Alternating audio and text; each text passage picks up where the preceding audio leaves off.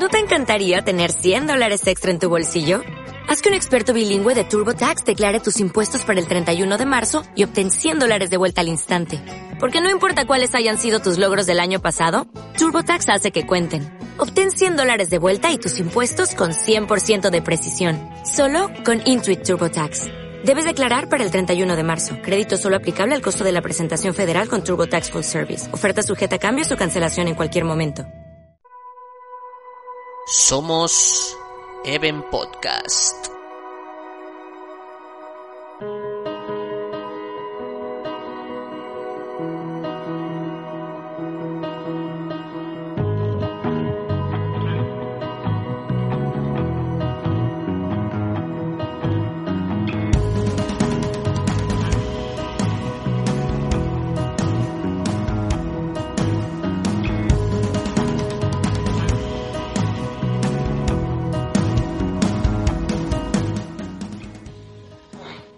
Internet. Muy buenos días eh, desde Santo Domingo. Eh, soy John Arevalillo. Bienvenidos a Even Podcast, eh, capítulo, capítulo 38, cuarta temporada ya. ¿Quién lo iba a decir? este producto que comenzó ya hace, hace ya más de tres años. Y, y bueno, siguiendo un poco nuestra tendencia a analizar casos de actualidad, ahora mismo hoy vamos a meter el bisturí en el cambio de modelo en los medios de comunicación. Ese va a ser nuestro tema y para ello tenemos eh, como eh, compañeros y como analistas en el día de hoy a David Ortiz. Eh, saludos hacia Donosti. David, ¿qué, tal? Muy bien, pues con muchas ganas aquí de, aprender y aportar lo que, lo que podamos en este tema. Creo que estás en un marco incomparable en un salón espectacular, eh, decoración máxima, logo de Even. He cambiado el escenario, hemos, subido un poco el escalón. Estoy copiando hacia a, youtubers millonarios, un poco ya mostrando el salón, eh, el ventanal. Pena que no se vea las vistas a la concha, pero claro, como hay, si hay contraluz. Bueno, no, no pasa nada, le meteremos el zoom en, la edición y, lo veremos más, más de cerca. A ver, tenemos Viajamos ahora. Se adelanta Ted, viajamos hacia Los Ángeles. Presentamos a Teodor Nikolov. Ted, ¿cómo te sientes? ¿Qué tal? Bienvenido. Hola, pues muy bien. Eh, emocionado por poder hacer otro programa. Eh, mucho gusto estar con vosotros otra vez. Y ha sido, ha sido un preprograma muy interesante, ¿eh? así que creo que hoy, hoy, va a haber, va a haber debate. Y veo básquet también con humor para debatir, de sonrisilla. Y nos vamos hacia Carabanchel Alto. Eh, Javier Solar, Javi, ¿cómo te sientes? ¿Qué tal? Bienvenido. Pues bien, hoy en Jueves Santo eh, espero remontar el vuelo porque hemos tenido una etapa ciclista fallida que, en la que hemos caído al 60% de la etapa debido a que nos hemos sentado a comer y una cosa igual a la otra y al final no hemos querido dar otra pedalada. Entonces quiero sentirme bien hoy y hacer un buen programa para al menos eh, tener un buen día aprovechado y, esas cosas. Que teníais permiso hoy de, en Carabanchel. Voy a salir un, rato de una vuelta. Si esto es comunismo libertad, tío. aquí podemos hacer lo que nos haga el pito. Bueno, pues tras esta eh, etapa ciclista del día de hoy, vamos a empezar con la primera parte del programa. Y, bueno, uno de los cambios en, los modelos de los medios de comunicación al final fue cuando, cuando nació Internet. Eh, previamente, pues eh, la influencia de, las personas o cómo las personas o la población se podía enterar de las de los acontecimientos era por, por los periódicos, los medios de comunicación que podía haber en ese momento, escrito en papel y después, pues, bueno, pues un poco la, desde la educación, desde las aulas y luego los mensajes que podía, que podía mandar el gobierno en esos momentos, pero claro, eran eh, enviados a través de estos, de estos medios.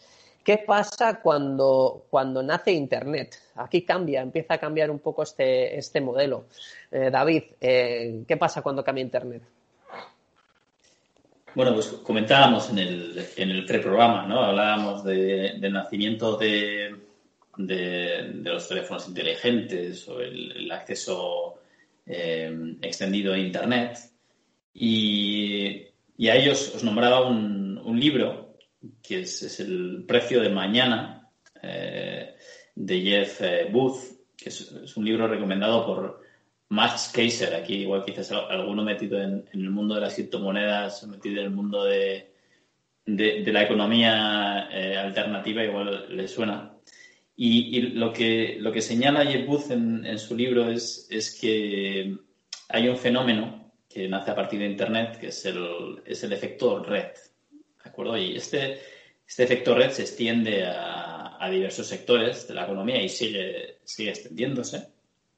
Y, y, lo que viene a decir es que el, eh, que el, valor en cuanto al el valor de, un producto o un servicio aumentará en la medida en la que haya más eh, usuarios eh, que hagan uso de ese servicio. Entonces, en el caso de, de, los medios de comunicación, pues tenemos un, ejemplo que podría ser eh, YouTube. YouTube no serviría de nada si en YouTube contáramos únicamente con el contenido que a día de hoy tiene, eh, pues no sé, por decirlo medio de comunicación, pues Antena 3 en... Eh, saludos aquí a, los compañeros de, Antena 3.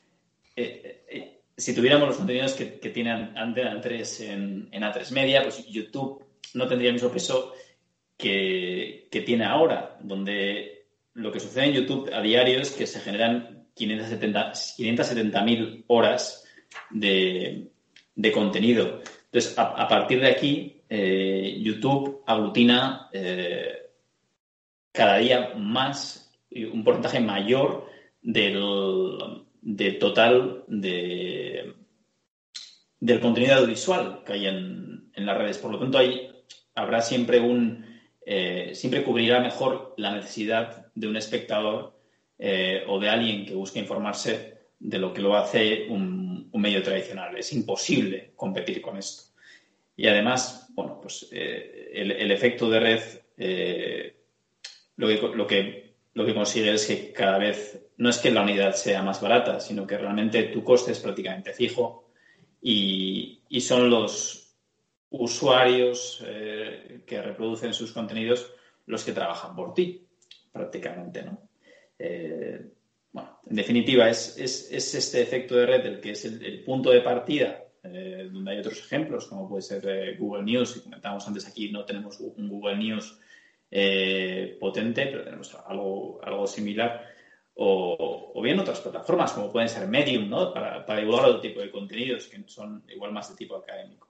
Pero en definitiva, hemos pasado de un mundo donde hay grandes conglomerados de comunicación que se dedicaban a, a, generar economías de escala a través de las cuales compraban más y más medios de comunicación y contaban con una plantilla mayor de periodistas y con pues, unos medios para, para grabar sus contenidos, unos medios para reproducir sus contenidos en el, en, eh, cuando es en, en, papel, eh, pues imprenta, etcétera, a otra cosa completamente distinta, ¿no? Que es lo que tenemos ahora y es lo que, lo que vamos a, a compartir con, con nuestros oyentes. la, la media docena de oyentes. nuestro efecto rey. Javi, ¿tú qué opinas de, este, de este cambio ¿no? que, ocurrió cuando nació Internet? Bueno, esto es lo que nuestro, nuestro gran admirado Schumpeter denominaba la, destrucción creativa. ¿no? Yo si tuviera que hacer un paralelismo histórico, que me encanta ponerme en modo coñac puro y monóculo, eh, yo lo compararía un poco con el surgimiento de la imprenta. Lo podríamos llamar un resurgimiento de imprenta o como queráis. Eh, ¿Qué pasaba antes del surgimiento de la imprenta? El único medio de divulgación eran los libros, universal, que se podría decir. Hombre, siempre estaba el, el, que estaba con una campana dando las noticias en el pueblo, pero bueno, eso era algo muy local. Eh, entonces, ¿qué pasaba antes? Que la traducción y la divulgación de libros se hacía de manera manuscrita y en la mayoría de los casos quedaba relegada al clero. Con el surgimiento de la imprenta, eso se barre completamente. Y cada uno que, una persona que sepa leer y escribir puede comprar una imprenta y divulgar sus propios, sus libros o lo que quiera.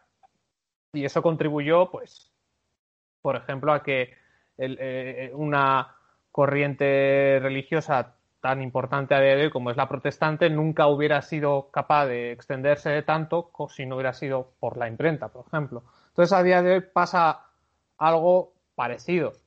Eh, previamente a los 90, que cuando Internet se, convierte ya en un producto de masas, un producto de consumo, aunque también es decir que, eh, entre los 90 y los 2000 tampoco es que estuviera muy extendido, igual en algunos países del árbitro anglosajona sí, pero bueno, en España yo hasta el 2000 no me instalaron el modem, así que eh, pasa lo mismo, o sea, hay una serie de grupos de medios de comunicación, pocos, con una plantilla de profesionales increíble y que eh, dominaban la opinión pública, monopolizaban la opinión pública, se decía de qué se tenía que opinar, eh, daban las noticias y bueno, pues tú, eh, yo me acuerdo cuando era pequeño que tú cogías la tele y tenías seis canales, o bueno, seis y medio porque el plus estaba codificado a veces, pero bueno. Pasa lo mismo con los periódicos. ¿Qué pasa? Que cuando Internet empieza a ser un producto de masas y mucha gente, muchos creadores de contenido, mucha gente creativa lo ve como un arma o como una herramienta, mejor dicho, para generar contenido sin atravesando una enésima parte de todas esas barreras de entrada porque si tú quieres ir a trabajar a un medio de comunicación, o eres el hijo del dueño, o, has pagado su máster, o, olvídate. O sea, cualquiera, nosotros ahora mismo lo estamos haciendo. Cualquiera de nosotros con unas barras de entrada muy mínimas puede convertirse en, creador de contenido. Y eso, pues, ha hecho que pues no, no, cambien, no cambie el juego, se cambien las reglas completamente. y, bueno, pues eso es el, básicamente el panorama actual. ¿Esto qué, puede generar? Pues un cambio de ciclo de que, pues bueno, de que pasemos de tener, de que la opinión pública no esté tan monopolizada, que es lo que quería decir al principio. Sí, a nivel de eso, bueno, antes comentábamos que al final los medios de comunicación tradicionales pues se han convertido en grandes em, empresas eh, dirigidas también por, corporaciones, ¿no? Entonces, al final, ese contenido queda limitado siempre a, qué tipo de información poder eh, transmitir. Por ejemplo, si hay los medios de comunicación se, financian muchas veces por publicidad y puede ser un 60-70% de, de, de, su balance, los, los ingresos son publicidad, entonces no puedes anunciar nada en contra de, esos anunciantes a pesar de que haya una noticia que, tumbe realmente a un, a, un, a un anunciante, ¿no? O, los incluso si o los accionistas, por otra parte, claro, que de repente hay una empresa que ha provocado un desastre natural y es uno de los accionistas y no puedes eh, publicar una noticia o no lo puedes publicar de, de, la manera que debería, ¿no? Que debería influenciar a la, a la, a la población. En ese, en ese sentido, TED, por ejemplo, claro, eh, están cambiando el formato, es decir, se crean YouTube, se crean otro tipo de plataformas, pero a nivel de la información que se tiene ahora a disposición de la población, qué salto ¿no? Eh, eh, ha dado ¿no? estas nuevas tendencias. Bueno, yo creo que aquí hay un, hay un concepto de branding ¿no? que se está reinventando y que todavía está en modo desarrollo. ¿no? No, no, no sabemos realmente cómo va a terminar, pero o sea, si te fijas en la función que tiene un medio de comunicación masivo, que es de informar a la sociedad, de interpretar los eventos y las noticias, de instruir incluso ¿no? a, a la sociedad o, o formarla ¿no? para cómo entender ciertos conceptos técnicos que pueden ser económicos o de ingeniería con el canal de Suez o de cualquier otro ámbito, ¿no? De moda o de, o de saber estar o de igualdad, etc. Eh, también tienen un, una función de cohesión, ¿no? De la sociedad, de que, todo, de que todos más o menos nos sintamos en el momento, en el zeitgeist, que dicen los, los anglosajones o los alemanes, y también en parte diversión, ¿no? Entonces, eh, los medios de comunicación tradicionales tienen una responsabilidad ética y moral de hacer esas funciones eh, de, una forma eh, transparente. al, fragmentar todo, todo el sector y, y claro, al, al abrir el acceso a prácticamente a cualquier persona a que sea creador de contenido, que es lo que hemos eh, comentado anteriormente, se, rompe ese vínculo, ¿no? Porque, claro, ahora el efecto de red tiene un peso muchísimo mayor sobre qué tipo de noticias y qué tipo de fuente vas a considerar para informarte en el sentido de que si mucha gente eh, considera una fuente en particular como, fehaciente o simplemente la, considera divertida y la consume, eso crea un efecto de red eh, muy grande en el que, atrae más consumidores ¿no? o más, eh, más visitantes de esa página web, puede ser vídeo o lo que sea, o cualquiera que fuera el medio, y eso lo vuelve más popular todavía, entonces se crea la sensación de que, de que la información que se está presentando en ese sitio es, es buena ¿no? o, fehaciente. Entonces, eso, por ejemplo, ¿cómo lo, em, cómo lo contrastas ¿no? con, la, con la realidad? O sea, creo que es mucho más fácil eh, tener cuatro o cinco medios de comunicación principales cuya línea de editorial puedes seguir y más o menos pues contrastar tú mismo, ¿no? Eh, eh, hacia dónde van los tiros o hacia dónde va, eh, cuál es la intención, ¿no? del, del, publisher. Y cuando tienes miles y millones de fuentes de información que al final consumes un porcentaje ínfimo de, de todo lo que tienes a disposición y la decisión sobre qué consumir ni siquiera es tuya porque estás consumiendo lo que consumen las masas, lo que consumen tus amigos, lo que, lo que le has dado de información al motor de, a la plataforma, ¿no? Que te sugiere las noticias, etcétera. Es, es, es, imposible. O sea, es imposible contrastar toda la información hoy en día, ¿no? Y eso, y eso un poco creo que ha arrastrado a los medios tradicionales de información a generar ese tipo de contenido también. Fíjate, Ted, voy a decir un, un detallito que se me acaba de ocurrir ahora. Eh, a nivel de, contenido de un medio, de un medio tradicional. Por ejemplo, el, no sé si se puede decir, no sé si se puede decir el nombre de los, de los periódicos, pero voy a decir un periódico. Un periódico que yo leo mucho eh, y que de repente pues aparece en la portada y con una noticia, ¿no? Entonces vas pasando hacia abajo, entonces eh, noticia importante, un poco menos importante, ta, ta, ta, ta, ta. Y en la sexta, en la sexta noticia importante, en la parte derecha, la isla de las tentaciones. Un link ahí. Con este programa yo no, yo no sabía que existía eso, desde República Dominicana no esto. Parece ser que es un, como un gran hermano, ¿no? En una isla que, lo dan en Alguien en mi casa lo ve, así que. Y, yo, yo, no sabía que existía. Y la sexta noticia más importante de ese periódico era la isla de las tentaciones. Es decir, tienen que mezclar contenido mediático y contenido de, barato, pero, pero muy, muy mediático, muy productivo, muy rentable, ¿no?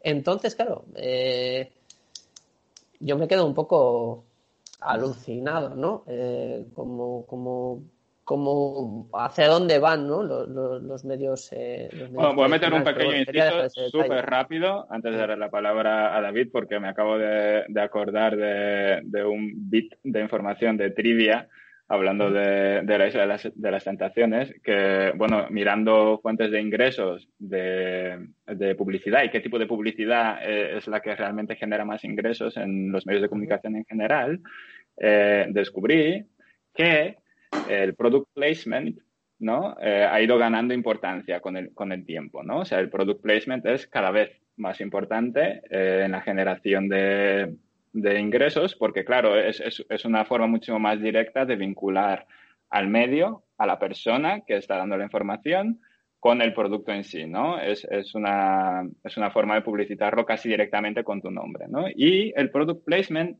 casi, casi, casi que nació con, con el reality de, de supervivientes en Estados Unidos en el año 2000. O sea, fue el, el primer show, ¿no? Que, que se basó en el product placement principalmente como generación de, ingresos y se vio que, eso realmente funcionaba, ¿no? Y luego se ha ido eh, dispersando por todo el resto de la industria y hoy tú lo ves como sexta noticia más importante porque, claro, genera un huevo de pasta. Sí, sí, sí. es increíble. Es increíble. Eh, pero bueno, no sé, David, ¿qué, qué, qué puedes añadir? De, la, noticia más, más relevante ¿no? en, el, en el diario, fijaros que los periódicos, pues bueno, con sus limitaciones, pues hay ciertas cosas que pueden hacer, ¿no? Ellos saben que es lo más leído. Por ejemplo, en el caso de, un diario local de San Sebastián, bueno, de, de Guipúzcoa, de noticias de Guipúzcoa, pues yo muchas veces cuando accedo, porque es un diario donde no hay, hay, no hay límite a la hora de consultar artículos, entonces, bueno, pues puedes entrar a lo largo del mes y accedes y en la columna, en, la parte derecha de, tu pantalla, pues puedes ver cuáles son las noticias más vistas, que es algo, vamos, eh, horrendo. O sea, realmente la noticia más vista, por lo general, eh, entre las tres primeras está algo de la real. Pues, eh, por lo general es, eh, oye, pues fíjate que, bueno, pues entrenamiento de la real con lluvia. es la tercera más, más leída. Luego, entre la primera y la segunda, pues habrá alguna muy morbosa. O sea, la más morbosa que te puedes imaginar, que es muy similar a las que te encuentras en los faldones, ¿verdad? Que te encuentras esas noticias que dices, madre mía, pero esto quiero clicar aquí, por favor, esto, es algo que nunca había imaginado que pueda pasar, ¿no? Y luego, pues hay también, pues puede haber una que sí que es de interés general, ¿no? Y luego, además, al hilo de lo que, de lo que íbamos comentando, John, hay, hay un tema que has, que has señalado, que es el, cómo se condiciona un periódico cuando cuando publicita, ¿no? Pues a ciertos, eh, pues tiene, tiene empresas que, que, son de alguna manera sus patronos, ¿no? Al final, el que se publicita es un patrón. Y dices, bueno, eso condiciona mucho el diario. Y, y, qué está pasando con, con YouTube, verdad? Que, se ha convertido en este, en este macrofacilitador de contenido que ha vetado ciertas, ciertas palabras. Eh, por ejemplo, nosotros tenemos la suerte de ya ser considerados explicit en varias plataformas, por lo cual no tenemos problemas a decir coronavirus, por ejemplo. Sí, nos hemos ganado el, explicit ya. Muchos dicen no por para decir eso. podemos decirlo porque no pasa nada, no nos afecta realmente, ¿no? Pero fíjate la cantidad de canales que dicen, no, pues la situación actual y que no pueden decir coronavirus. Y dices, madre mía, pero no podemos decir, o sea, no, no puedo, no, parece que es la libertad, ¿no? está todo, y, pero en el fondo viene condicionado por la plataforma que, es, que tiene mucho más poder de lo que tenían los medios de comunicación aislados, ¿verdad? y, y ligado, bueno, un poquito, otro tema que, levanto la mano, así, no sé si me he visto, levanto la mano un poco civilinamente, la, la atomización del medio. Eso es algo que, quizás eh, poner encima de la mesa y ya, comentar.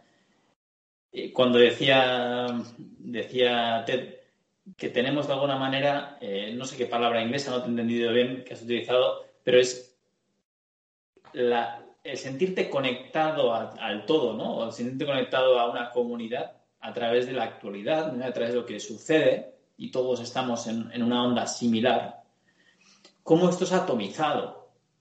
¿Y qué derivas puede tener esto, verdad? Si, si cada uno, o, o, bueno, sí, puede ser cada uno, o, uno, o, puede haber realidades, pues muy fragmentadas. O sea, mi realidad y mi actualidad es muy distinta a la que puede tener otra persona que vive en, el portal de al lado mío.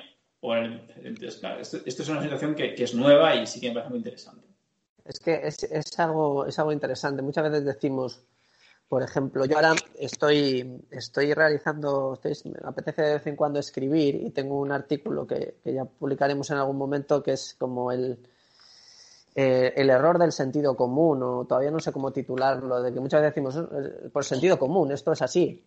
Eh, pero realmente el sentido común para cada persona es diferente, para cada cultura es diferente, en cada país Aquí en República Dominicana hay ciertas cosas que son normales, son normales. Y en, España ese tipo de cosas chocan porque allí son, se dicho otra cosa. Entonces, creo que ese sentido común o esa única realidad que nosotros pensamos, creo que no, no, no, no existe. Hay múltiples realidades, a pesar de que veamos las cosas muy claras, de que nosotros yo veo claro y esto es así, pero hay otra gente que lo ve de diferente manera porque su contexto de vida es diferente, ¿no? Entonces, eh, yo estoy aprendiendo un poco también a, a, ver otro tipo de, de, de, visiones ¿no? por parte de, la, de, las, de las personas. Eh, Javi, no sé si a raíz de lo que han comentado quieres, como, quieres decir un, un último apunte. Sí, que toda esta descentralización de la, de la, del consumo y de la generación de contenido tanto por la oferta como por la demanda, eh, un poco en relación a lo que habéis comentado, sí que, sí que contribuye un poco, no sé si esto lo hemos hablado en otros episodios, a la polarización de la sociedad, porque tú imagínate una muestra de poblacional de 100 millones de habitantes, o vamos a poner ejemplo España, 46 millones de habitantes que hasta los años 2000, me atrevo a decir 2010, eh, toda, su, toda la información que ellos recibían pasaban por los mismos filtros. A ver, había una miriada de, diarios, eh, de periódicos, desde, yo que sé, La Razón hasta, si me apuras, público, que sí que informaban bajo su propia línea editorial, pero informaban al fin y al cabo, ¿no? O sea, eh, luego también lo mismo de la televisión, desde televisión española hasta, hasta eh, la sexta. pues eso, ¿Qué pasa a día de hoy? Pues que esto se ha multiplicado por 50 millones. O sea, tú ahora mismo puedes ir a YouTube o puedes ir a Twitter y, bueno, pues si antes te puedan contar A, B o C, ahora tienes de la A a la Z. y, y, qué pasa también? Que con este efecto de red y con este nuestro propio sentido común y lo que yo pienso no es... Tú poco a poco vas retroalimentando una especie de cámara de eco que, al final YouTube te va únicamente a poner eh, las cosas que has estado buscando. No te va a poner otra fuente que igual dices, hostia, pues este tío piensa, no sé, voy a intentar challengear esto un poco, no sé, o sea, de alguna manera, y esto ya hay estudios que lo demuestran, en Estados Unidos, por ejemplo, que la, la polarización incluso en las propias decisiones del Congreso de los Estados Unidos, o sea, a día de hoy, hay menos quórum, igual que pues, un republicano o un demócrata, pues igual podía votar lo contrario, pues porque él lo ve bien o así, pero es que a día de hoy eso ya se ha reducido muchísimo. Es una muestra de, de lo que estoy, lo que estoy contando. Entonces, tú vas a Twitter y Twitter te va a mostrar los cinco o seis que sigues y te va a contar su mierda en función de lo que ellos piensan, pero no te va a poner la otra versión o así. Entonces aquí, yo no sé esto, en unos años si se podrá traducir en unas consecuencias serias o no, pero y esto en España se ve muchísimo, o sea, tú el, el, panorama político está muy muy polarizado. Y yo creo que es en parte por estas cámaras de eco. Yo por mi parte intento fastidiar el, el, algoritmo y soy muy de buscar de todo, pero a ver, no sé si en las oficinas de Silicon Valley si me habrán puesto en algún tipo de perfil, pero en plan, toca huevos, pero troll. Eso es. Troll total.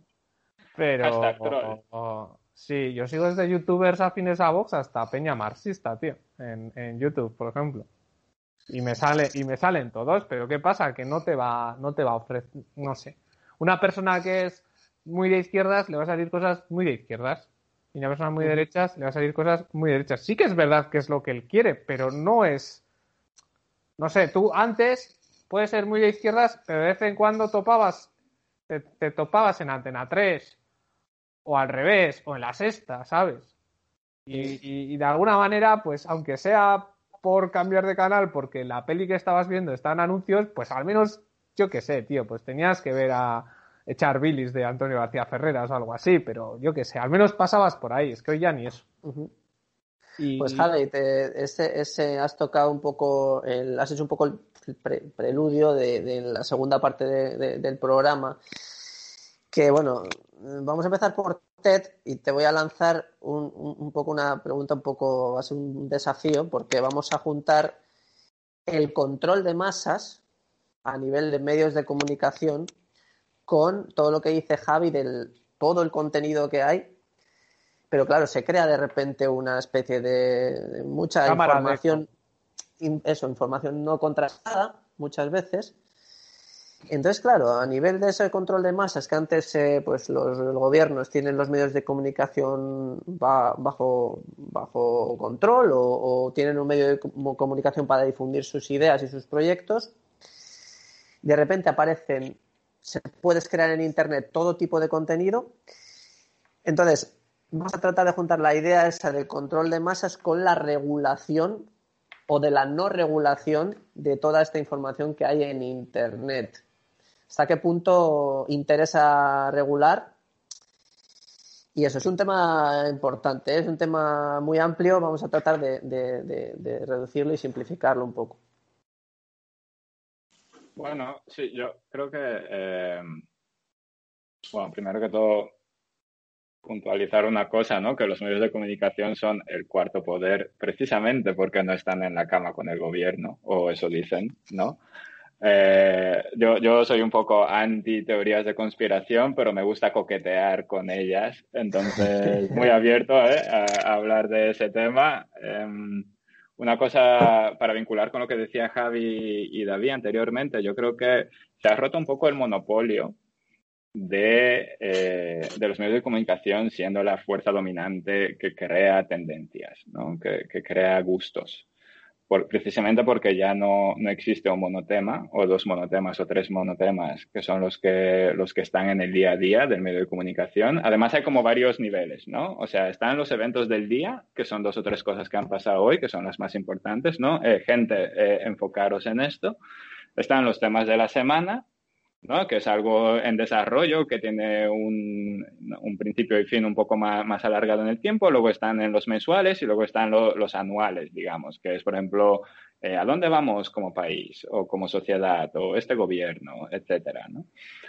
Entonces, eh, me, me preocupa a mí un poco la mercantilización de los temas en sí de los que estamos hablando. Y con mercantilización no me refiero a, que se genere un mercado, ingresos, etc. No, me refiero a la parte monetaria, sino a la parte de que, de que la decisión de qué información eh, se produce y qué tipo de información se consume y a través de qué medio, ¿no? sea escrito, radio, televisión o, visual, eh, se, se, ha mercantilizado, mercantilizado en el sentido de que el efecto de red ahora tiene un peso brutal en qué tipo de información se va a producir. Y voy a poner un ejemplo actual, ¿no? El año pasado, el, tema mensual, digamos que casi se convierte en el tema anual también, era no el coronavirus, sino el Black Lives Matter, ¿no? O sea, Black Lives, eh, coincidencialmente, ¿no? En paralelo con el coronavirus, tuvimos un pico de casos de, de abusos a, poblaciones minoritarias en Estados Unidos que empujaron a un movimiento social eh, brutal, ¿no? Entonces, actual, ahora, eh, si, lo miras en retrospectiva, eh, ese, movimiento durante ese año 2000, esa noticia de Black Lives Matter compite con la noticia anual del COVID y los efectos del COVID, que además es una noticia mensual, que además es una noticia semanal, que además es una noticia diaria, ¿no? El COVID. Es, todo. Eh, luego también compite con, el feminismo y todo temas de igualdad, eh, y no solo de la mujer, sino todo, todo el resto de los colectivos eh, que, bueno, que se han quedado con el abecedario, LGBTQ, no, no sé hasta dónde hemos llegado. Yo 100% a favor, pero, pero, pero es el abecedario. Aclárense. Eh, y además compiten ahora mismo con, con, temas de abuso a otras minorías, que son los asiáticos, ¿no? En Estados Unidos, que, se está, que, está cada vez ganando más eh, relevancia en la conversación diaria. Y que además compiten con, con temas históricos eh, de, de abusos o desigualdades hacia minorías latinas en Estados Unidos que además compiten con eh, la desigualdad de ingresos de intergeneracional, con los millennials, con los baby boomers, que además compiten, y de repente te das cuenta que es muy difícil elegir, o sea, cuál es el tema eh, que une, más prioritario, que une a la nación que deberíamos de atajar.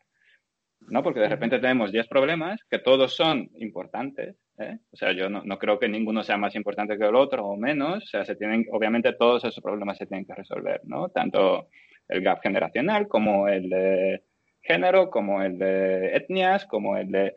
Pero, pero no se puede hacer todo a la vez, ¿no? O sea, sería mucho más eficiente ir haciéndolo uno por uno, pero ahora, como está mercantilizado, compiten, todos esos temas compiten por nuestra atención en un mercado, ¿no? En un mercado que está online y que, y que cada, cada actor y, y, cada beneficiario intenta eh, mover la balanza, la balanza hacia su propio favor. ¿no? Entonces ahí, de repente, eh, eh, la responsabilidad de filtrar y de elegir qué información o qué tema va a ser el prioritario para el día, para la semana, para el mes, para el año, para la nación, recae sobre el consumidor y no sobre el... No, no, existe ya un filtro, no existe un decisor intermedio, que eran los medios de comunicación anteriormente, que digan, vale, de todos estos temas que vamos a informar, en la primera página van a ir estos cinco. Y además, en, en la mitad de la primera página va a ir este tema, que va a ser el más importante del día y luego de la semana y del mes, etcétera. Porque lo vamos a repetir eh, en el periódico, en la tele, en la radio, etcétera.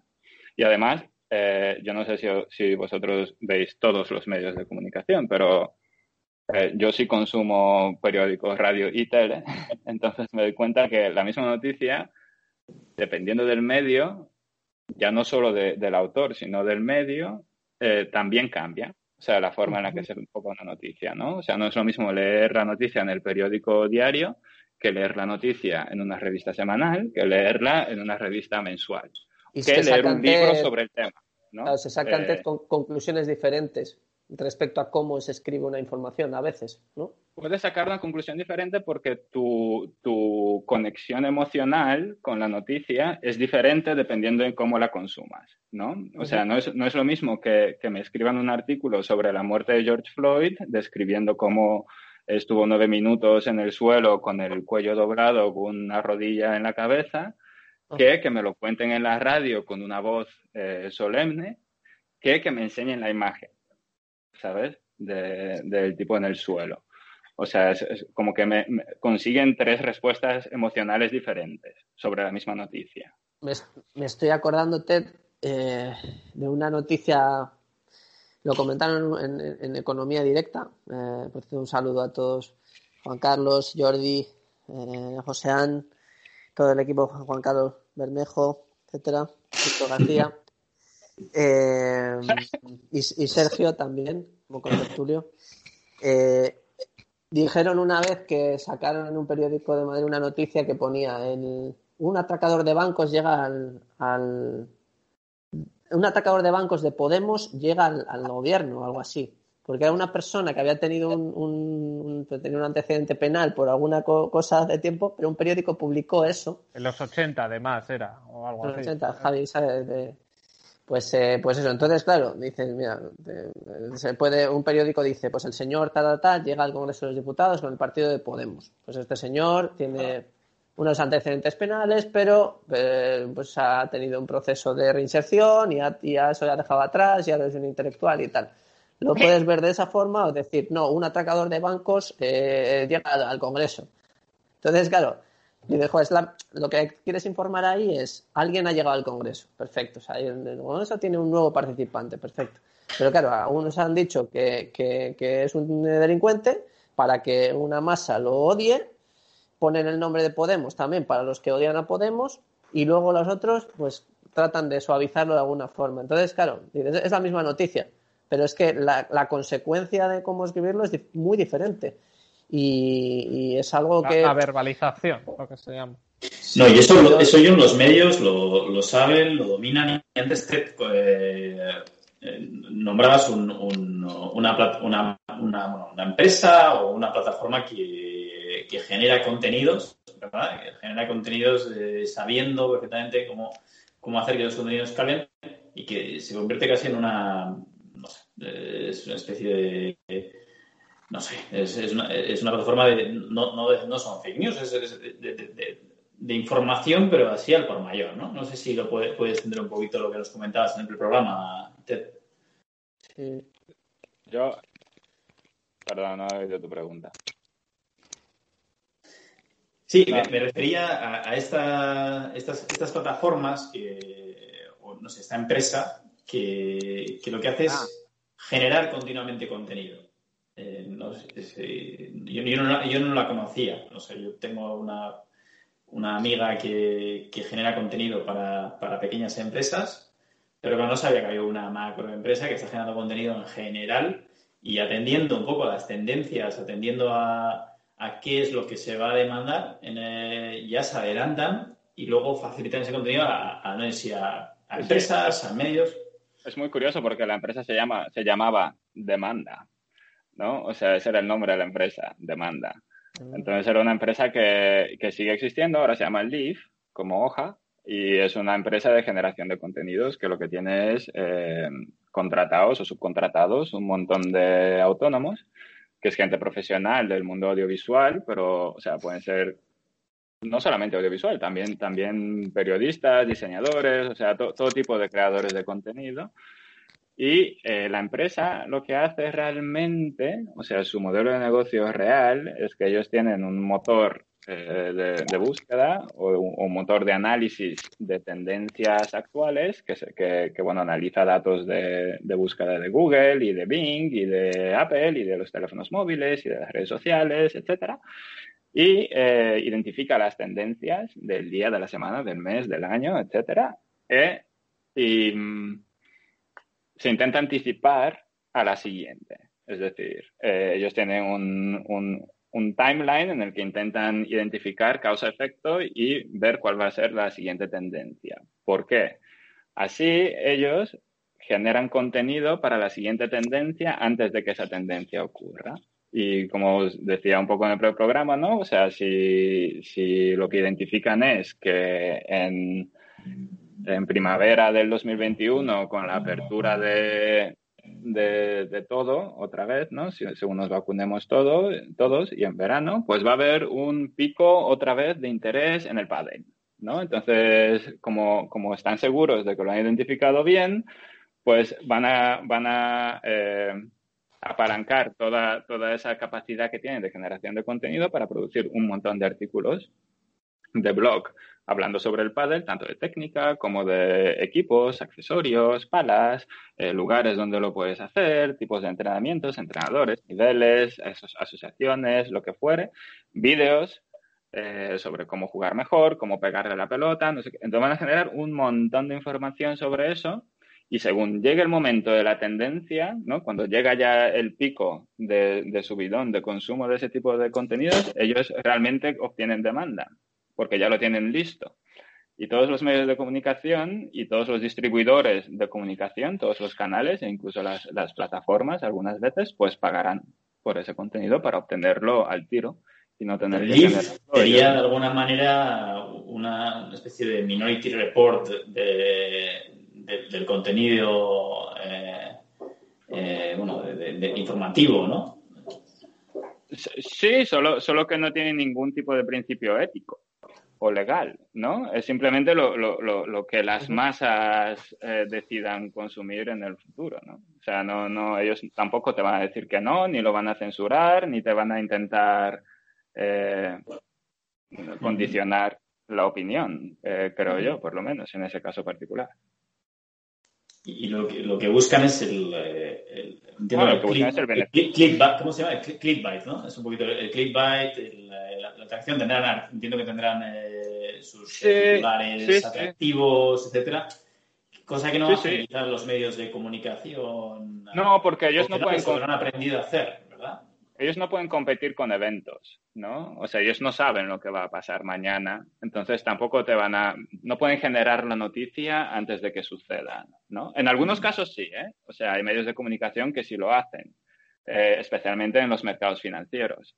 Eh, eh, está muy de moda, ¿eh? O sea, no sé, hay algunos blogs muy famosos, los más famosos son, bueno, aquí un shout out a MarketWatch, Seeking Alpha, etcétera entonces, ¿qué hacen? Pues producen un artículo y dicen, la acción de Tesla ha subido hoy por estas razones, ¿no? Y la, y la acción de Tesla ha bajado hoy por estas acciones. Entonces, hoy siendo mañana, ¿no? Entonces lo escriben hoy el artículo, llega mañana, la acción baja, sube, tiro uno de los artículos. La acción baja, tiro el otro de los artículos. Y están prehechos. O sea, ¿por qué? Porque el primero que escriba sobre por qué la acción subió o por qué la acción bajó es el que gana, ¿no? En la guerra de, en el pulso de, de conseguir visualizaciones. Y aquí venía, Pero bueno, es cierto que, para responder tu pregunta, es cierto que Demand o Leaf eh, están mucho, como, como no se dedican, ese no es su negocio, realmente están mucho más eh, orientados a noticias que, que, son de tabloide, un poco, ¿no?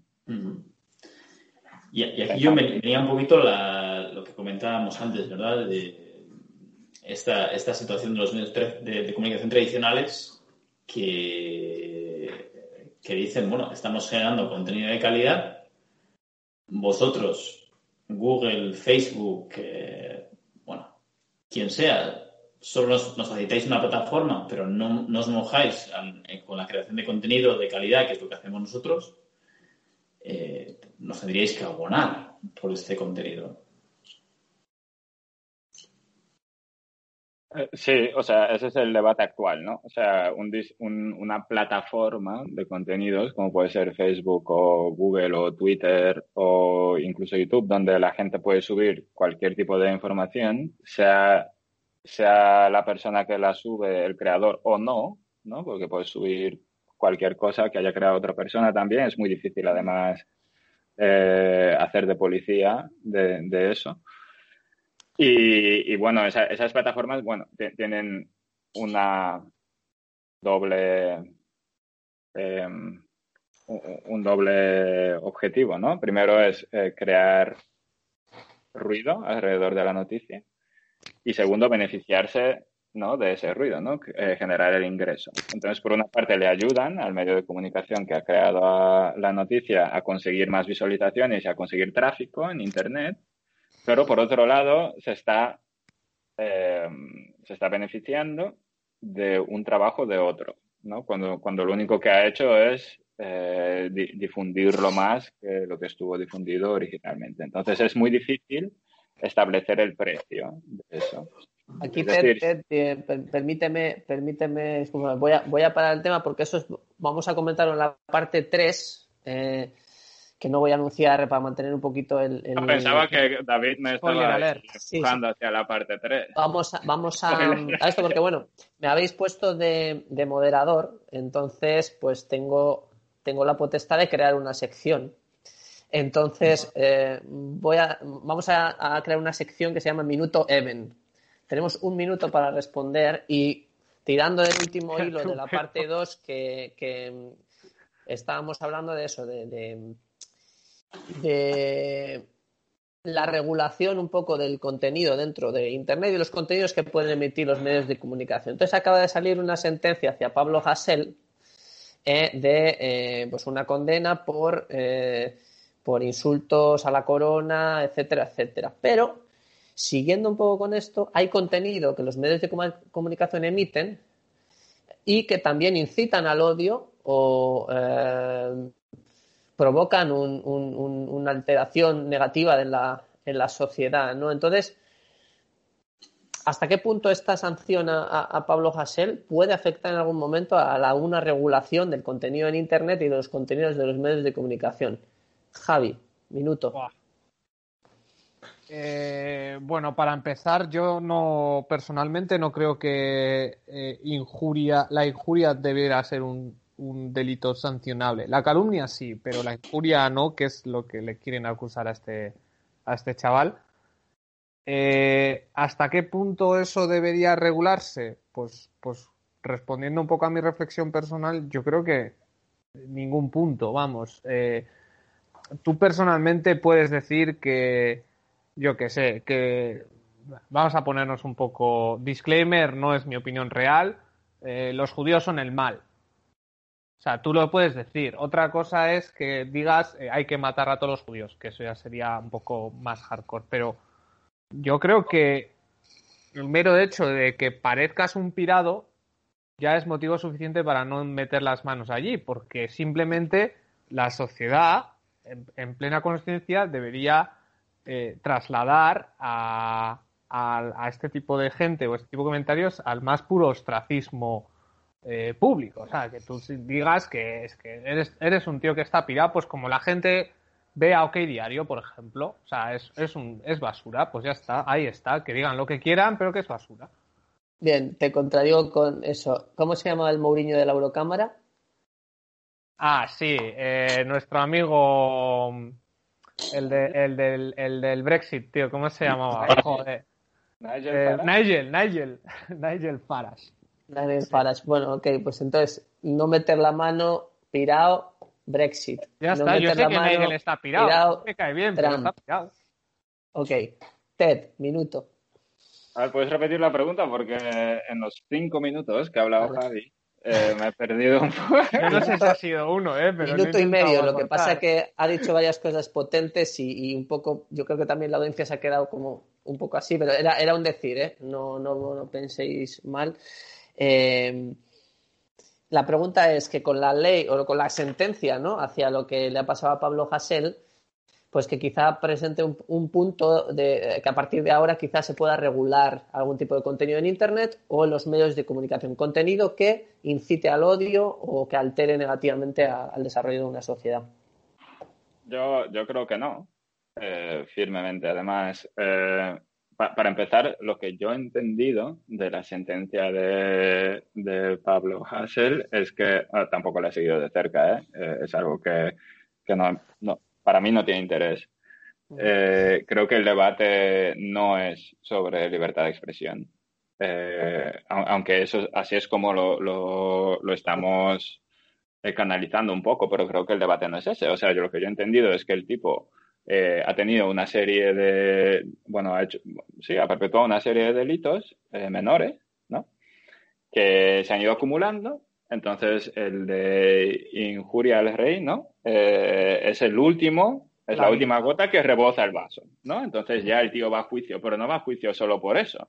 Y tampoco va a ir a la cárcel solo por eso, ¿no? Va, va por la acumulación de, de, otros delitos que ha ido haciendo, ¿no? Durante, durante pues, los últimos 10 años, creo, algo así. O sea, es bastante largo. Vuelvo a decir, no, no estoy enterado del tema, ¿no? Entonces me parece muy simplista y y, muy poco profundo decir que eso es un caso de libertad de expresión.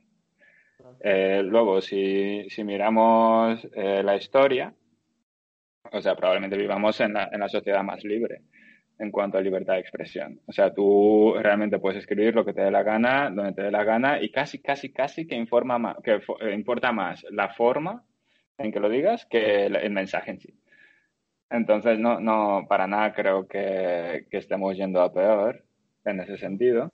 Y lo que sí creo es que la autocensura es mayor.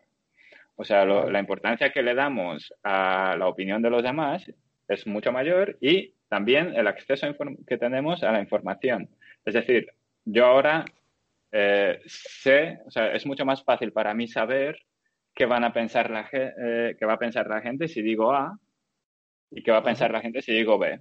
O sea, no lo tengo que hacer para, para ver lo que piensa, ¿no? Yo ya sé lo, más o menos puedo intuir cuál va a ser la reacción si digo A que si digo B. ¿no? Antes Javi estaba así un poco coqueteando con el antisemitismo, entonces precisamente porque sabe que si dice A eh, va a tener una, cierta, ¿no? una cierta respuesta de los oyentes y si dice B va a tener otro tipo de respuesta de los oyentes, entonces nos autocensuramos por eso. O, decidimos decirlo porque queremos ser provocadores o queremos ser proteccionistas de algún tema o, bueno, queremos de alguna forma em, eh, modificar el debate ¿no? O, influir en el debate, pero no creo que, influya negativamente en la libertad de expresión. Es la, la, importancia de una educación eh, dirigida a la tolerancia, ¿no? es un poco el tema y, el hecho de, que uno es como es y uno tiene una, opinión. La verdad que sí, que se está, está evolucionando ese tema, el qué dirán, ¿no? Cada día es, más, más importante y a veces nuestros comportamientos no son totalmente libres, ¿no? Quizá por todos los efectos que sí, tienen. porque si dices algo muy, muy, muy, muy, eh, yo qué sé, eh, malo, entre comillas, eh, algo que la gente no acepte o lo que la gente está en contra, te, van a, te van a poner una sola estrellita en la votación. Eh, entonces, como decía Javi antes, va a ser condenado al ostracismo en la propia plataforma y en los medios, y eso va a destruir además tu, tu fuente de ingreso. Entonces te estás metiendo un autogol brutal por, por, dar tu opinión, esencialmente. Oye, hostia, David, se está empezando a ver la concha ahora, que ha bajado un poco la luz. De verdad. Ahora sí. Eh, en fin, pues que, que, creo que nos estamos autocensurando porque sabemos un poco cuál sería la respuesta. Pero eso también eh, luego crea pues un montón de nichos, ¿no? Al estar el mercado tan fragmentado, eh, una, bueno, pues una pérdida de salida al mercado por un lado, pues te puede crear una oportunidad en otro lado, porque ahora eh, a lo mejor no tiene acceso al público en general, pero va a tener acceso brutal, además, con muchísima atención al público antisemita. ¿no? Que se va a apuntar a su canal, va a comprar sus camisetas, va, va a ir a, a los speeches que va a dar, etcétera, ¿no? E incluso algún partido lo contratará, ¿no? Para, para escribir para escribir guiones, etcétera. Entonces, entonces de repente es mucho más dinámico que antes. Es súper interesante. Sí, sí. Bueno, pues eh, interesantísimo este debate. David, te toca. Micrófono, minuto. A ver, minuto. El minuto. El minuto de David. Lo, lo que yo considero es que las plataformas ya están censurando y lo están haciendo y, por eso están generándose pues, plataformas alternativas que dicen no, no censurar. Entonces, estas plataformas... Que son censuradas, por cierto. Porque, perdona que me interrumpa, ¿no se hizo Donald Trump una especie de para Twitter, una, ¿cómo se llamaba la, la, página esta? Parler, creo que se llama. Parler o algo así. Y, no sé si tenía el host en, Amazon, en AVS, y AVS le capó, ¿sabes? O sea, sí. O sea, no sé si es censura o algo así, pero AVS le, cerró el grifo de, del hosting a, esta. Pero por favor, sí, continúa. Sí, hay, hay un grupo de, de personas eh, que, son pues ultramillonarias y, y, toman, esto parece conspiranoico, pero, pero es así, ellos toman estas decisiones. Ellos deciden qué es censurable y qué no en su, en su plataforma y aglutinan todo. Por lo tanto, si, si no entras en la plataforma, pues no estás, no existes. Eh, no creo que sea posible abrir un canal de antisemitismo en YouTube. no es posible. Tampoco estoy a favor pero a día de hoy existe esta censura. Estamos en una realidad que parece abierta, pero no lo es. Y está sucediendo. Pero son dictadores benévolos, David, son benévolos. Sí. Sí, sí, sí, es lo que sucede, es eso ahora a día de hoy, ¿no? Y, y bueno, en definitiva, esa es un poquito mi respuesta. Nunca había, nunca había escuchado dictador benévolo ah, bueno, pues eso. Paternalista. Como, no sé, como. Es complicado. O sea, como. O sea, es, es bonito a, nivel, a nivel de palabra, ¿no? Porque es como una cosa que, que se contradice con, con, la otra. Ha quedado. Ha quedado. Ha quedado interesante. Sí, sí. Hay, un, hay un canal de historia que sigo que se llama Toda Leche, que intenta explicar un poco la historia de España como si fueras un gamer, ¿sabes? O sea, Franco entró al server y tal, o algo así, ¿sabes? Vale. Eh, y en una entrevista contaba que, por ejemplo, los canales de historia, tú, hostia, es que hablar de las hablar de la Segunda Guerra Mundial es una mierda porque la, la, un poco siguiendo con el hilo de David, la herramienta de censura se llama la desmonetización. O sea, notes, a veces, igual sí que si haces un canal antisemita te mandan los tres strikes directamente y te cierran el canal. Pero si tocas temas que, uy, pues igual dicen, es que este vídeo no, no te vamos a dar dinero por él. Entonces, de alguna manera, es incentivas. Y estos decían que, joder, pues haces un vídeo de la Segunda Guerra Mundial y enseñas a Hitler, obviamente, pues ya pues te desmonetizan porque el anunciante no quiere que se le relacione con Hitler. Entonces, e, este tío, en plan troll, diciendo vamos a jugarnos el canal a ver si nos cierran, hizo una serie de documentales sobre como rollo educativo de las diferentes drogas que existen y cómo debes de consumirlas, ¿sabes? Y de momento el canal ahí sigue, pero no habrá hecho un duro, pero bueno, muy... Generar ni un céntimo, claro. Sí, pero en plan, eh, bueno, pues ¿cómo tienes que consumir el LSD? Tal. Eh. Yo creo que aquí quizás una plataforma como Spotify igual sí que puede cambiar algo. Eh, ahora, por lo que comentaba Javi de las, drogas, me he acordado de- del programa de Joe Rogan, que es bastante abierto y, habla de este tipo de cuestiones. Y claro, Joe Rogan tiene un contrato con Spotify, por lo cual le pagan, y Joe Rogan es. Son, pero claro, ya son entidades que, pueden abrir un poco el camino para que se hable de otras cosas. Pero tú, como, como creador de contenido particular, sin tener una gran visibilidad de, partida, te van a poner la E, como nos ponen nosotros de Explicit, por, por tener a Javi. Entonces, ya a partir de ahí, es que si tienes, si- posiblemente con, con esta estigmatización, no figuras ya en las búsquedas.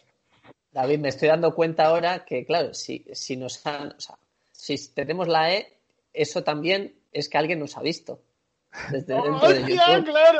O sea que hay otra, otra visualización más. Por lo tanto, este programa yo creo que por cuatro palabras nos va a ver alguien. No sé si va a tener un efecto negativo o positivo, pero, pero Pero ¿qué- bueno. ¿Cuántas letras más tenemos acumuladas del abecedario? Tenemos la A de anarquista y la C de comunista o de capitalista. O sea, ¿qué, qué, qué- qué más hay en el cinto, en el cinturón No te- que llevamos? El badges tenemos. Sí, sí, eso es los garros. logros.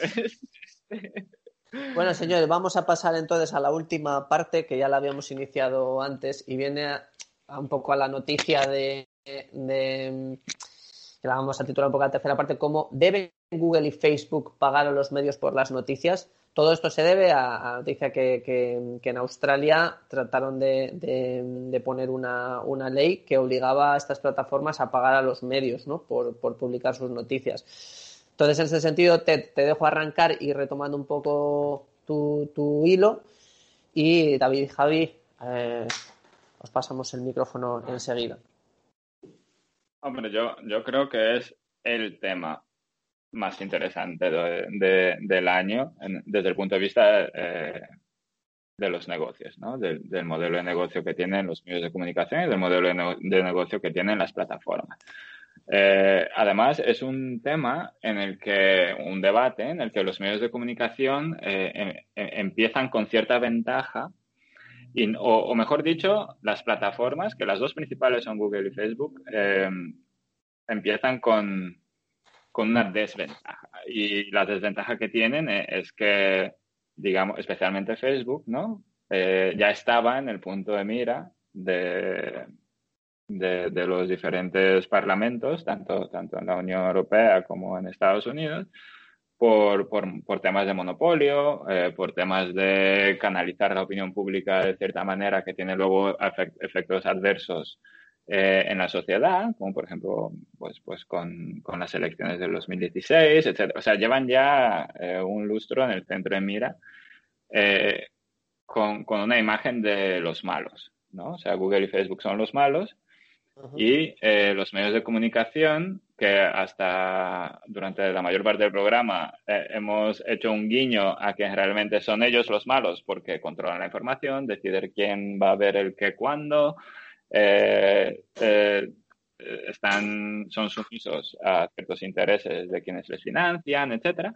Pero en este debate, plataforma contra medios de comunicación, los medios de comunicación eh, los vemos como en, en mejor, con, con, una luz así un poco más positiva, ¿no? Porque son los perjudicados, ¿no? Son quienes crean el contenido, quienes eh, asumen el riesgo, quienes invierten los recursos en generación de, de contenido de más de calidad, o eso dice el país y el mundo, el New York Times, The Guardian, etcétera, Washington Post, ¿no? Nosotros eh, tenemos editoriales que consumen un montón de recursos para generar eh, periodismo de investigación de calidad, que no publicamos en la primera página porque no vende, pero aún así lo publicamos. Entonces, si, si realmente quieres leerlo, lo puedes leer.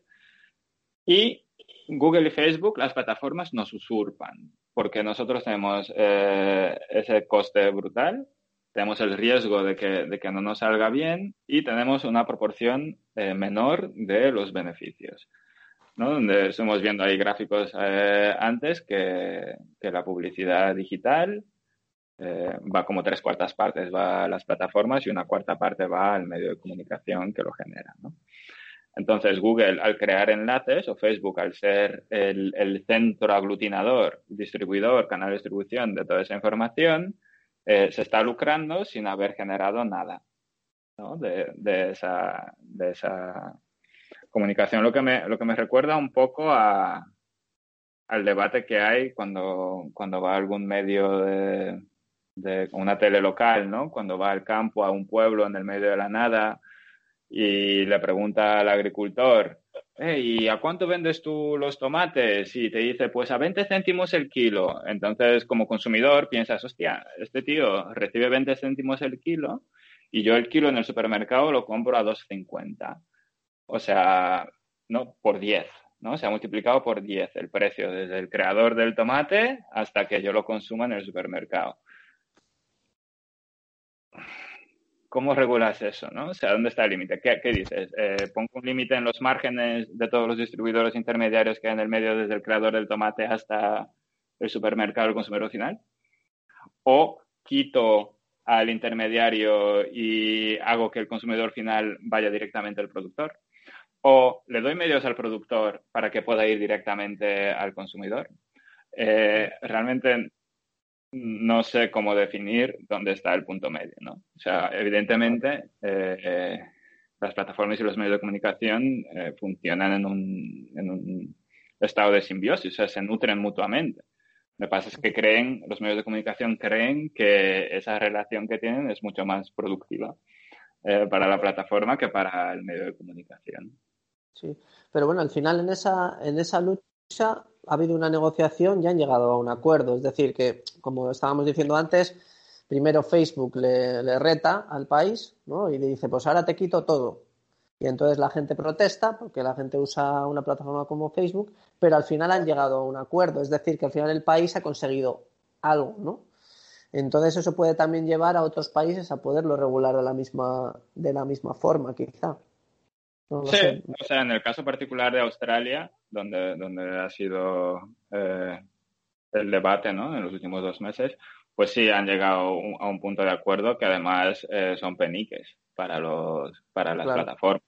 ¿no? O sea, suponen que, que además es, es, de puta madre, porque si supone un ingreso sustancial extra para los medios de comunicación que antes no tenían, antes no tenían, claro. bien, y si, son, y si es algo que tampoco va a cambiar la estructura de costes de Google o de Facebook, pues bien también, ¿no? Es, es un poco...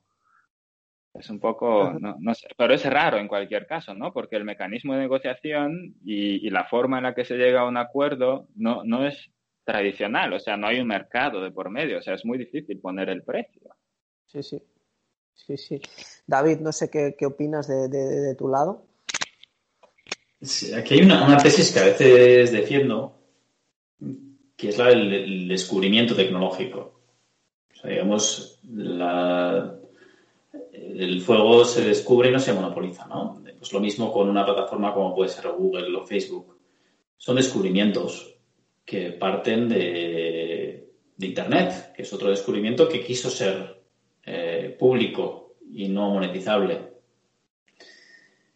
Entonces, bueno, partiendo de esta tesis, de alguna manera Google y Facebook han de revertir eh, en la situación actual eh, geopolítica o económica global, no se sostiene que, que, se conviertan en empresas públicas globales, ¿no? Se entiende como que es, eso, no puede ser, no existe ese concepto.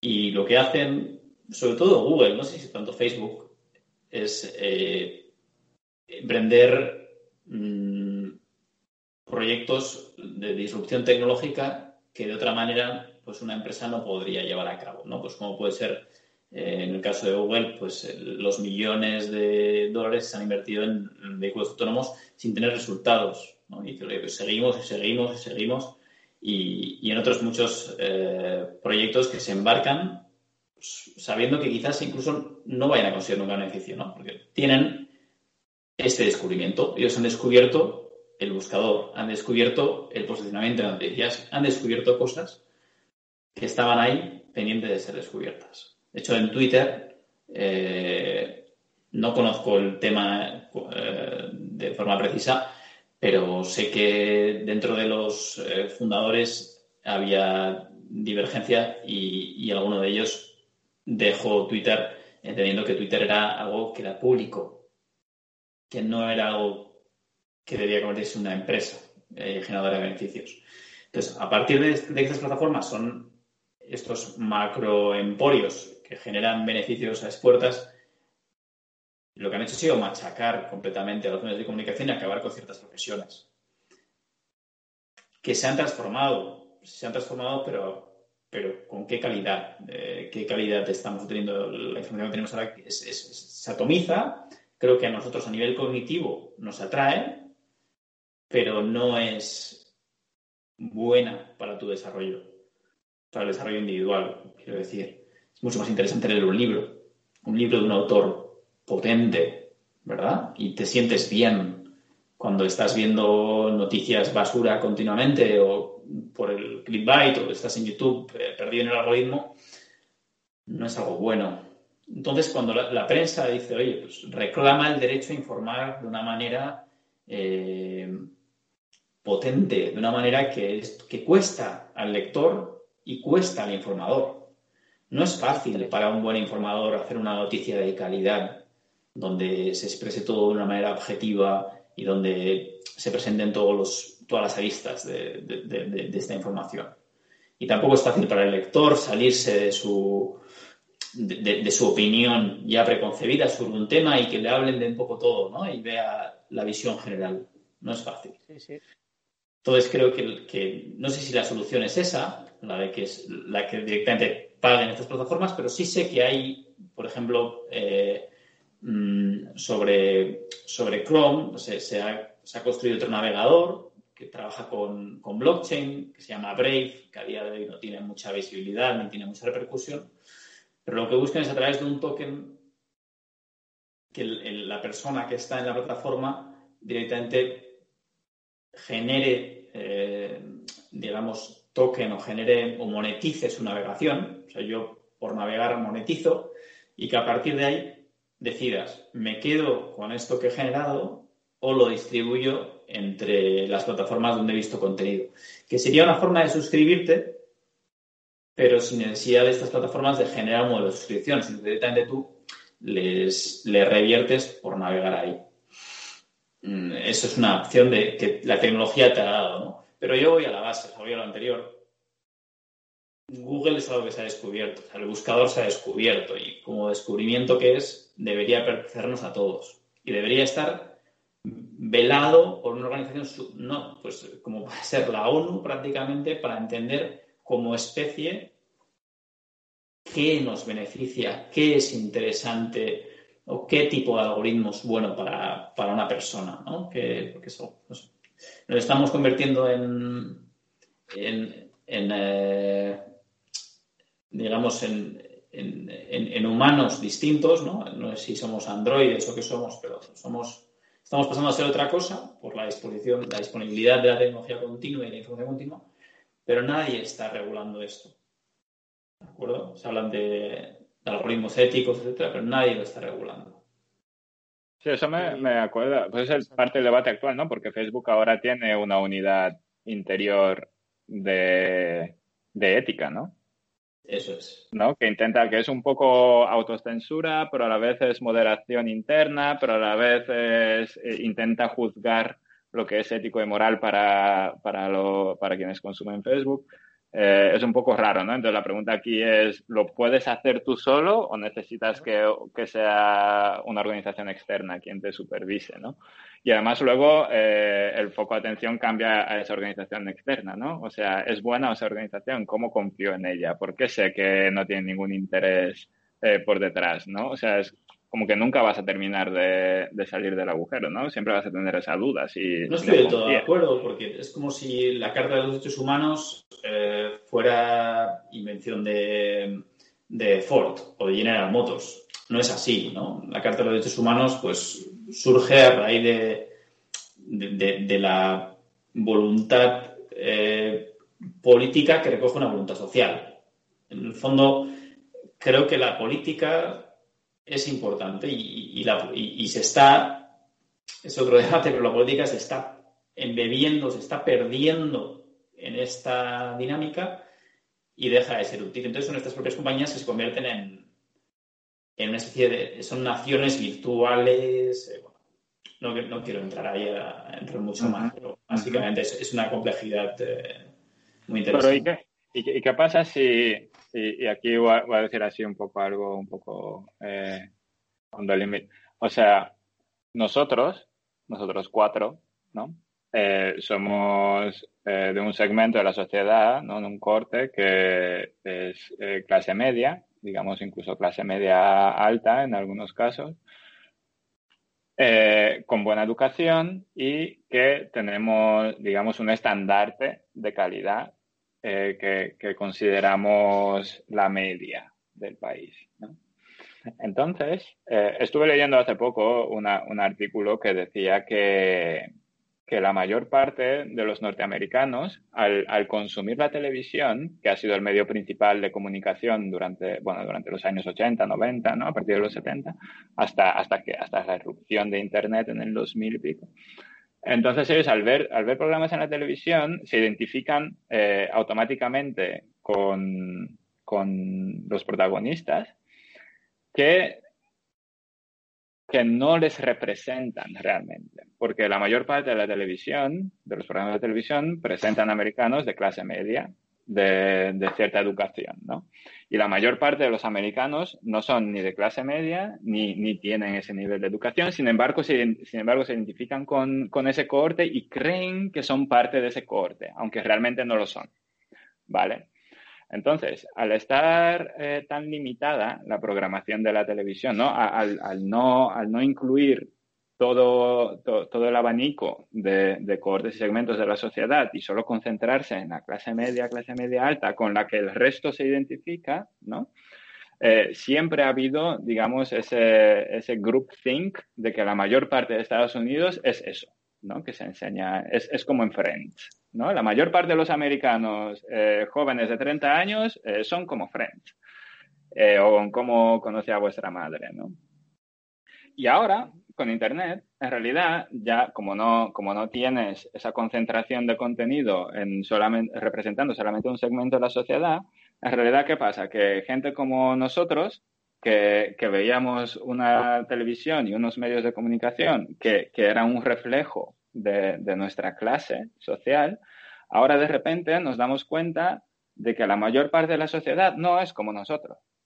¿No? De que hay muchísimo más de un lado del abanico y hay muchísimo más del otro lado del abanico de lo que nosotros pensábamos. Entonces, de repente nos, crea una repulsa, porque los medios de comunicación y, audiovisuales empiezan a crear contenidos para, para, todo el abanico, nosotros lo empezamos a ver y la primera reacción es, ¿quién coño le gusta eso? ¿O quién coño eh, le gusta lo otro? Y el puto reggaetón y el puto Twitter de 140 caracteres y como que nos estamos atontando, ¿no? siempre, siempre existe esa noción de que, de que nos estamos atontando.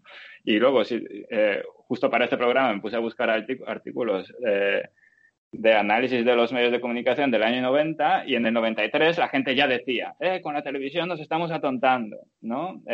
Con la radio nos estuvimos atontando, con las revistas nos estamos atontando, con las novelas nos estamos atontando, ¿no? Según te vas hacia atrás en el tiempo y al final siempre existe, ¿no? Mientras, mientras más abres eh, tu perspectiva de miras, más, fuerte es la reacción de cada uno de, los segmentos, de decir, oh, nos estamos atontando porque de repente tienes acceso a ver cosas que le interesan a los otros y no eres lo suficientemente tolerante para, lidiar con eso.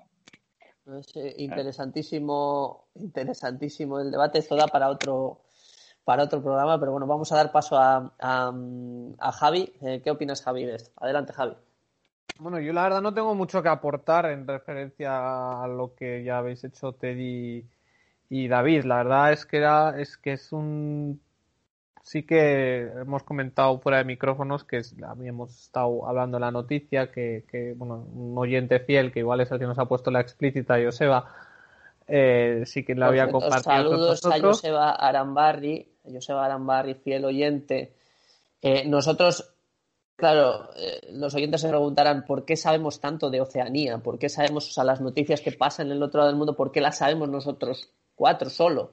No, porque tenemos un amigo viviendo en Oakland. Tenemos un newsletter ahí de, entonces nos llegan las noticias nos llegan las noticias con el cambio horario 10 horas antes que al resto del, mundo. Entonces, eh, un saludo a, Joseba, que seguro que nos escuchará.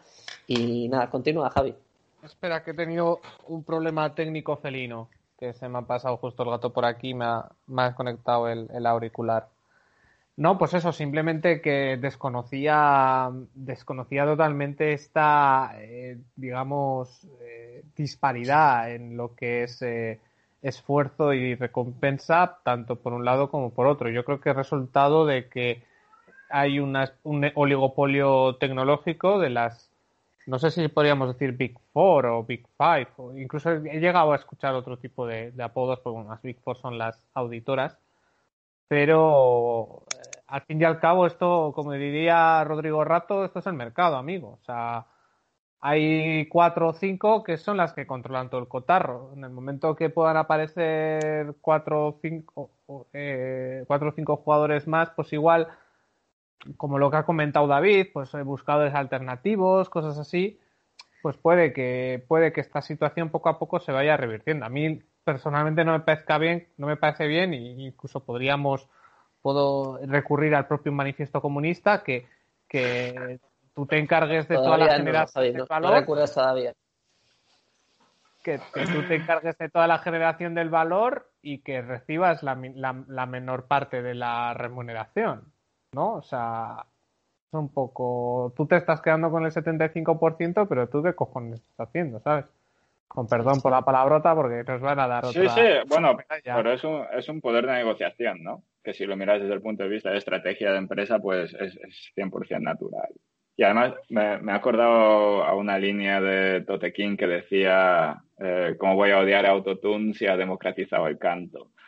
¿No? Entonces, ¿qué, pasa? O sea, de repente un montón de odio hacia Facebook y Google y YouTube y Twitter, etcétera, pero en realidad no, no han, han abierto eh, nuestro la, la, vista que teníamos, ¿no? El acceso a, a material que nunca hubiéramos consumido. Entonces, ya para terminar de hablar de mi libro y cerrar, yo, yo diría que, que, el debate está enfocado mal.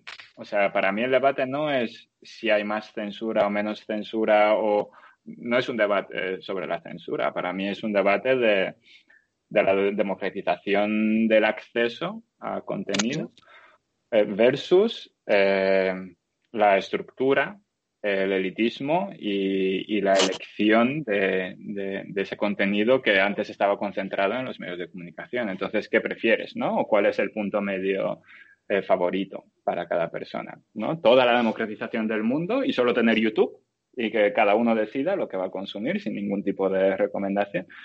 O eh, en el otro extremo está ¿no? la censura al 100% desde un medio de comunicación que hace de filtro para toda la información que va a haber en la sociedad. Para mí ese es el debate. La verdad que mm, programón, hemos tocado un poco eh, varias, eh, varias aristas. Eh, teníamos ganas de hablar de este, de este tema, pero bueno, vamos finalizando ya. tenemos un, una final de Copa el sábado. Eso iba a preguntar, justo le iba a preguntar a David o a Javi también, ¿qué, cree eh, sobre la audiencia de este programa? ¿no? O sea, ¿nos beneficiará o no nos beneficiará? ¿Y hasta qué punto nos beneficiará si, si decimos a Opa Atleti o a Opa Reala? O si no lo decimos, eh, ignoramos totalmente la existencia de, de ese partido del sábado, ¿no? O sea, tenemos tres opciones ahí. No, pero David tiene la camiseta colgada ahí a la derecha de la pantalla, entonces eso por lo menos tres o cuatro visualizaciones más tenemos. como te posicionas eh, tú, eh, bueno, cada, vez que grabamos con tus, eh, con, ese fondo que tienes ahí, pues también me he posicionado un poquito para de cara a este, a este evento que tenemos el fin de semana. Sí, ni, ni me había ni me había dado cuenta, David. Eh, ahora mismo que lo que lo De hecho, tienes no. hasta un, hasta un bebé eh, bastante creepy. ¿Qué te digo, chaval? ¿Qué es dos, bebés. eh, tengo dos bebés ahí, eh, la parejita, eh, vestidos del Atleti. eh, y nada, con muchas ganas, mucha ilusión, final histórica. La verdad que creo que la, la podemos disfrutar bastante. Y nada, que gane el mejor. Eh, nosotros desde Even no nos podemos mojar mucho porque esto, la- cuando empezamos con esto, éramos el único podcast del Atleti y la Real. Y, y no. Bueno, sí, nos vamos a mojar ¿no? Yo voy con el Atleti. Y, yo me va a mojar, no sé, yo sí. Yo, bueno, Más no. obviamente. Yo solo un disclaimer, ¿eh? que hay mucho azul y blanco, pero no, no, no es intencional. ¿Vale? Bueno, entonces. ah, Obviamente sí, sí. que- Si Javi no me sorprende, digo, tenemos un 3 a 1. Sí, no, no, no sorprendo. A ver, eh, que Ah, ya vale. lo he dicho fuera de micros, que este año, bueno, y cada vez, eh, y esto puede ser tema de otro programa, cada vez estoy me- menos futbolero, tío. Estoy, está, está perdiendo el gancho en mí, tío. También Obviamente el partido lo voy a ver. También en mí, pero yo creo que, que podría ser interesante aún así eh, hacer un directo. No sé si no lo hemos hecho nunca, pero podrían hacer un directo, que ya, ya que no se pueden hacer quedadas y tal, no sé si tenéis algo- algún plan. Por Yo os voy a Pero aquí. directo. Claro que sí. Hacemos un directo en YouTube. Es- Pues Estrenamos directos. a las- en- Claro que sí. y Si lo anunciamos, si lo anunciamos con tiempo, mm, se conectan. se Pon en. Twitter. Ya, Estará O no ahí sé el si tema, puede ¿eh? hacer un, un zoom así a lo loco con un montón de gente, pero bueno. Eh, Bueno, pero aquí primero habrá que haber un debate, ¿no? De cuál plataforma vamos a utilizar. ¿Va a ser Facebook? ¿Va a ser Twitter? ¿Va a ser? ¿Va a ser para- YouTube? para Eh, ¿cuál, es, poquito- cuál, es, cuál es el weapon of choice? Eh, Esto va a ser mañana a las 12 el live de decisión de la plataforma. Y luego el sábado ya conectamos ya con el, con el partido. Eh, mandamos a alguien, no sé a quién de los cuatro nos va a tocar, sorteamos que alguien que vaya a Sevilla eh, desde pie de, desde de pie de campo y, y hacemos un live, claro que sí, claro que sí. Eh, esta democratización de los medios de comunicación permite al final este tipo de... de- de- Yo tengo igual un invitado en casa, y hoy un colega que es, que es oyente además, Cristian, que nos oye habitualmente. Es el pichero de Lopetegui. No, este de Lopetegui no. Ahora le estoy metiendo caña siempre porque digo que es un gran seguidor de la selección española. Pero sé que, no es. Pero bueno. Se lo digo en, en situaciones en embarazadas en Donosti, en el medio del supermercado, y está jugando España, ¿sabes?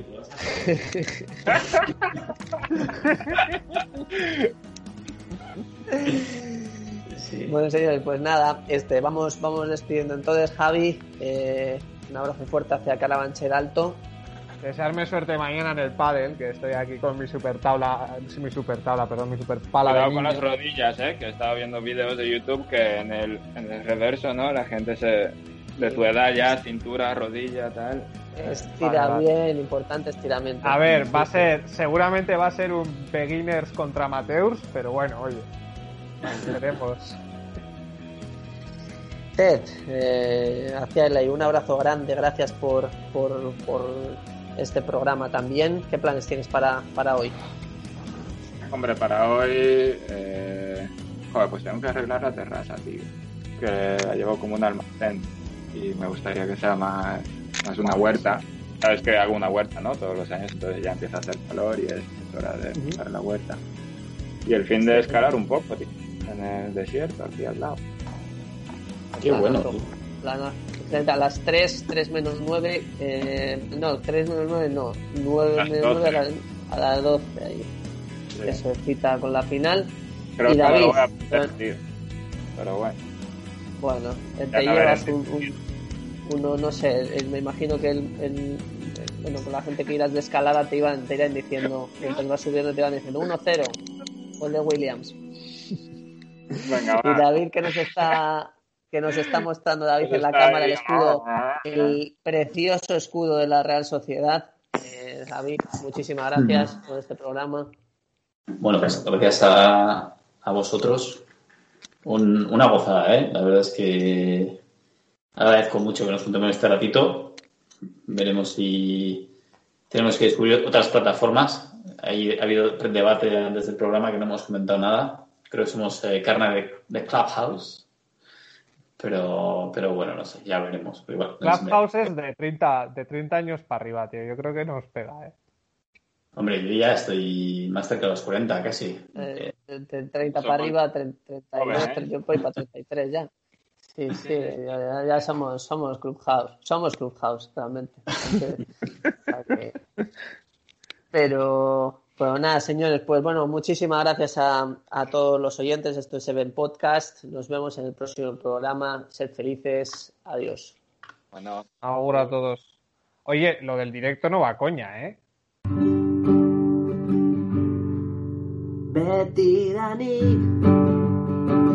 izan naizela ta izango naiz zuri